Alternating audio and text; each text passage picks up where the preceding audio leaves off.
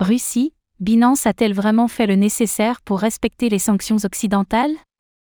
Après des révélations selon lesquelles Binance permettait à ses clients russes de contourner les sanctions occidentales via son service de trading de pair à accent grave pair, la plateforme a finalement supprimé les banques russes sanctionnées de son site.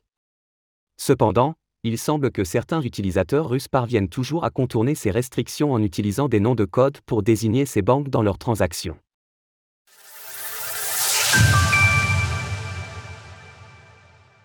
Binance supprime finalement les banques russes sanctionnées de sa plateforme. Il y a tout juste quelques jours, nous relayons une information exclusive du Wall Street Journal selon laquelle Binance permettait à ses clients russes de contourner les sanctions occidentales via son service de trading de pair à accent grave pair. Alors qu'un porte-parole avait nié les faits et avait déclaré que Binance se conformait aux exigences relatives aux sanctions internationales, nous apprenons quelques jours plus tard que Binance a supprimé les banques russes sanctionnées dont il était question de son site. Interrogé sur ces changements, un représentant de Binance a ainsi déclaré auprès du WSJ.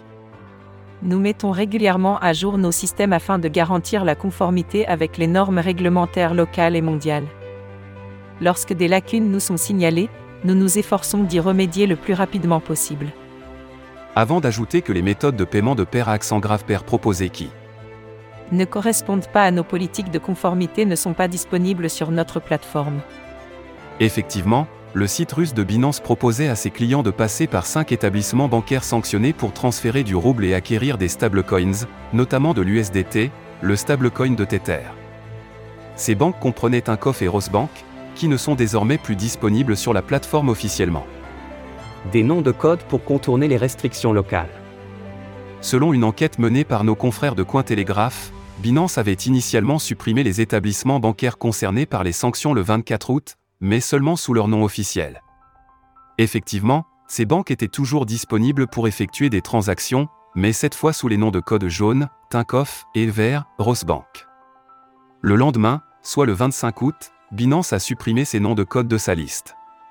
Ces derniers ne donnent donc plus de résultats, tout comme leurs banques respectives sous leur nom officiel, mais d'autres établissements non sanctionnés sont encore disponibles, tels que Refefezan Bank, Russian Standard Bank, Payé ou ADV Cash.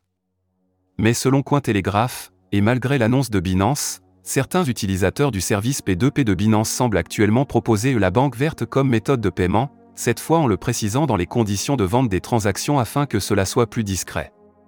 Il semblerait donc in fine que les utilisateurs russes de Binance P2P parviennent malgré tout à toujours trouver des alternatives pour s'arranger. Quoi qu'il en soit, Binance est déjà sous enquête du département de la justice des États-Unis à ce sujet depuis le mois de mai dernier. Un sujet à surveiller pour le géant des cryptos, donc.